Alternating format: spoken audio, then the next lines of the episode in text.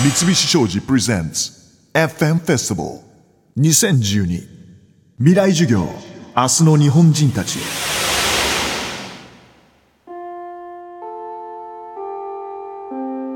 Second lecture. 講師。歴史学者。北川智子。テーマ。中世日本史から読み解く。日本の現在と未来。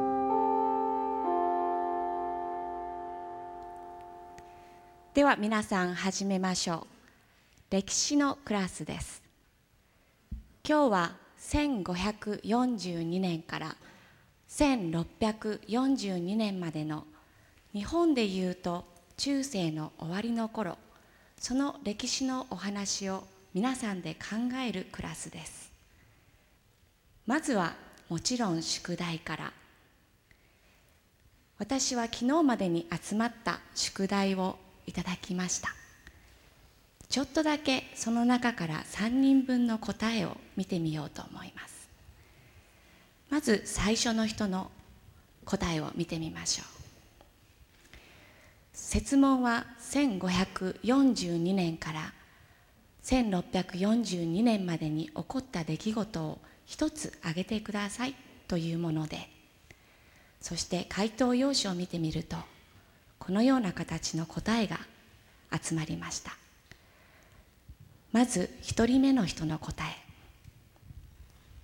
キリスト教伝来。その出来事についてまとめてみてください。日本は戦国時代イエズス会のフランシスコ・ザビエルが薩摩に上陸。キリスト教は南蛮文化と結びついて全国的に広がり信者はキリシタンと呼ばれる。織田信長はキリシタンを保護し最上期には京都の南蛮地をはじめとして各地に教会修道院などができた。Okay, well done. この答えはもちろん今読んでくださった生徒さんと違う方があの書いてきてくださったんですが一応無記名で。そしてこの答えはもちろん1542年の頭の方すごく最初の方の出来事を書いて書いています。そして最初の一文読んでわかるように日本は戦国時代。そうなんです。中世の終わりというと日本の皆さんは戦国時代を思い浮かべるに違いないと思います。では2人目の生徒さんの答えを見てみましょう。1542年から1642年まで世界で起こった出来事を一つ挙げてください。徳川幕府による鎖国政策の施行と完成。その出来事についてまとめてください。戦国時代が終わり200年以上もの間日本を統治した徳川幕府の外交政策は数カ国との通商関係を除いてはシャットアウトをするというものだった。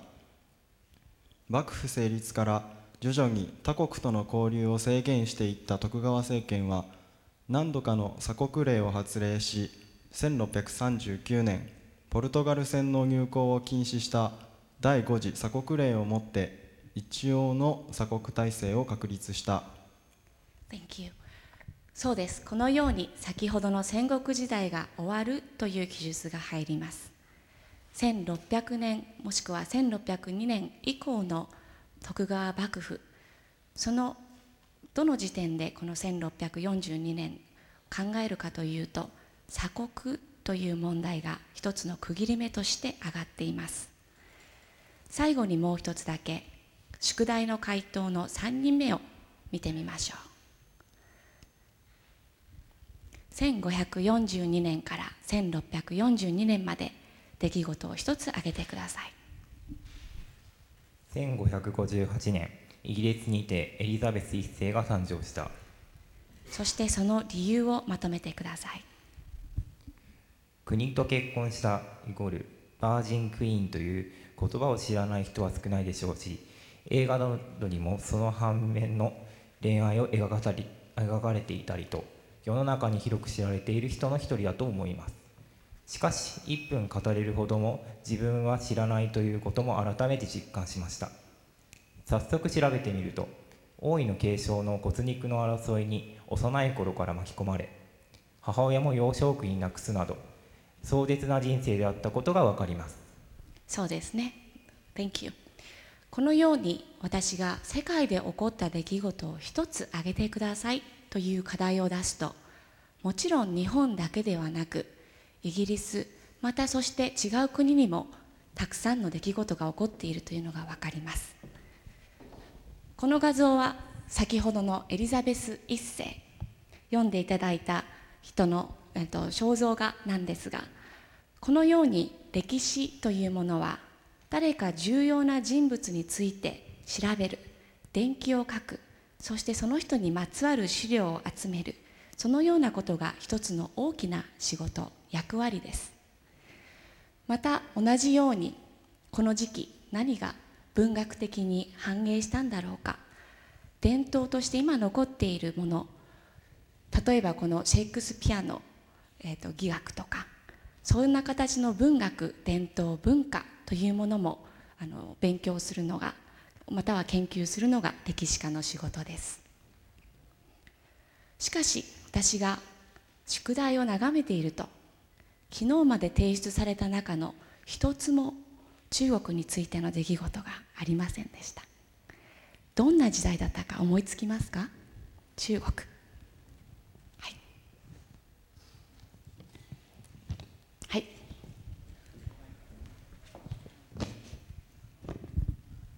あ国学院大学の2年の小松明則です、はい、秦の時代が始まろうとしていた時期で、はい、まさに中国王朝の最盛期ではないでしょうか。はいありがとうございます。おっしゃる通りこの時代明の最後の時代にあたって同じようにあのしあのおっしゃった通り秦が始まる時代ですね。なので栄えていたそうなんです。資金城というものが栄えていた。なので日本あ日本、えーと、イギリスそしてオランダなどの記述はあっても実は中国がなかったんです。そして同じように日本の記述の中にも一つこれはもしかして入るんじゃないかと思って入らなかった単語が一つあります。それは何かというとクリスチャン・センチュリー。この1542年から1642年というのは外国例えば英語で書かれた本の中でよくクリスクリスチャン・センチュリーという形でキリスト教の時代としてまとめられることが多いのです。なのでキリスト教の伝来もしくは迫害という形の記述はあってもクリスチャン・センチュリーというのが出てくることがなかったんです。これはとても面白いことだと思いました。そこで今日のテーマなんですが中世の起こった出来事をどのような形でつないでいってそして私たちが中世の歴史をどんな形で国のための歴史として作っていて国を超えた歴史をどんなふうに世界史として見ていくかそのような形の、えーと、物語の作り方物語の研究というものをここで皆さんとしてみたいと思います。なのでこの歴史もう一度重要なのはこの年号だけ。1542年から1642年までこの間のことを今日私たちはあの研究して考えていきたいと思います。そこで皆さんちょっとお疲れでたくさん荷物もあるんですが席替えをします。どうやって席替えをするかというと皆さん宿題一応してきましたね。一応ね。ということは自分のネタがちゃんと持っている、今の回答みたいに自分のネタがある。なのでこのシート今私が立っているステージがここでこっち皆さんから向かって左側に日本のことを考えた人を座ってください。そして左側に世界のことに関する記述さっきのエリザベス1世とかですね。ああいう形のことを考えた人が座ってください。そしてその中間もしくは宿題忘れ皆さん含めてこの辺りに集まってください。さっさとやりましょう。いいですか？じゃあ1分でガッと。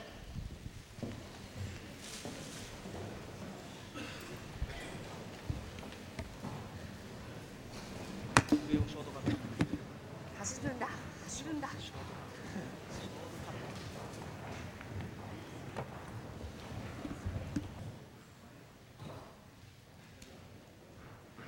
どうぞどうぞ早くちょっとおいでおいで。Come here、um, もしくはこの辺りとか。どうぞどうぞ来てください。OK じゃあ動いてる間に課題は皆さんが今からするプロジェクトは何かを発表します。まず皆さんは5分今から時間があります。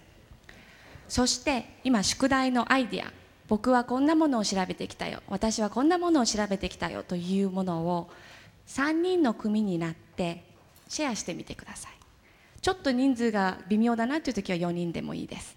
基本は3人で自分が調べてきたことをまずシェアしてみてください。そこまで OK? そしてそこで何をするかというと3人集まって1分間のスピーチを考えてほしいんです。そこでどんなことが起こるかというとあなたのアイディアとそして誰かあの今日お友達になる人のアイディアとそしてもう一人のアイディアとこの100年の間にそのアイディアを乗っける作業をします。3つとも乗っけてほしいんですがもちろん最初の方に固まることもありますしちゃんとスプレッドすることもありますし終わりだけかもしれない。もしくは2つ同じことが出てくるかもしれない。だけど1分間のスピーチを今日みんな考えてきてるはずなので自分のものプラス違う人のものを2つ組み入れた形でスピーチをしてください。いいですか？でスピーチをする人ももちろん1人だけじゃなくていいんです。ただグループなので何かしらできうることを考えてみてください。こう1人2人3人ってやったらあんまり面白くないよね。なのでそれを考えるという作業をまず5分間して私たちにこの100年のことをお話ししてください。私はこう回っていきますので何か質問があったら言ってください。いいですか？じゃあまずはその作業とりあえずやってみてください。5分お願いします。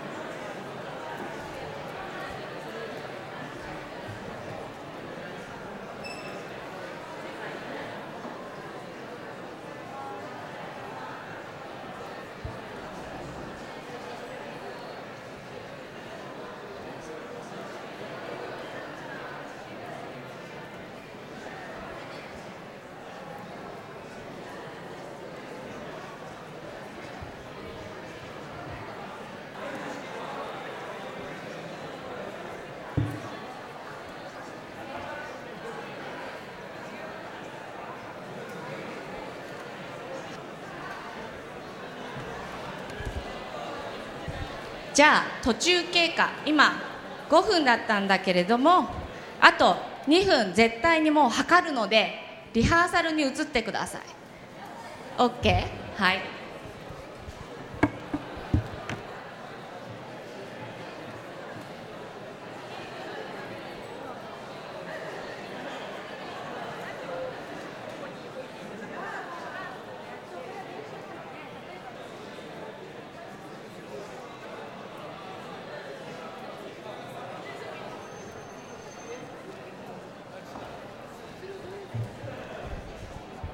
じゃあとりあえずこちらを向かって座ってください。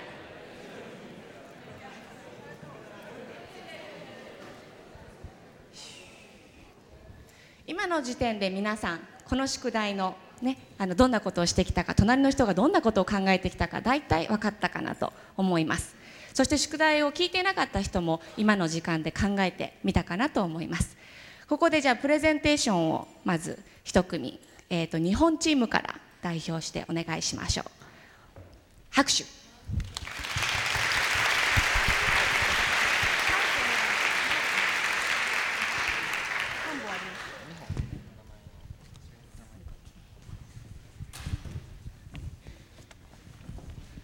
失礼します。明治大学2年の谷口裕太です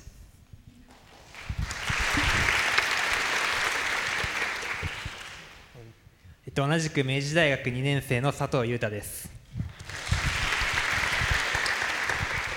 私も同じく明治大学2年の塩原千里です。よろしくお願いします。お願いします。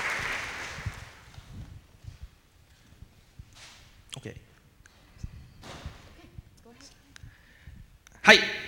失礼します、えー、中世の100年には筆筆で3人の人がいます。3人の人この3人が中世の時代を作りました。で私たちは今その人たちが学ぶことがいっぱいあります。それを今から述べたいと思います。1人目は？えーと、1人目はやはりあの織田信長であります。織田信長がこの中世混乱した戦国時代において新しい南蛮文化や新しい鉄砲新しい何ていうんですかね武器とかそういうものをともかくこの新しい日本の基礎作りをした人になります。2人目は？2人目は徳川家康です、え、この中世の時代を、え、聞いた時私は徳川幕府をイメージしました。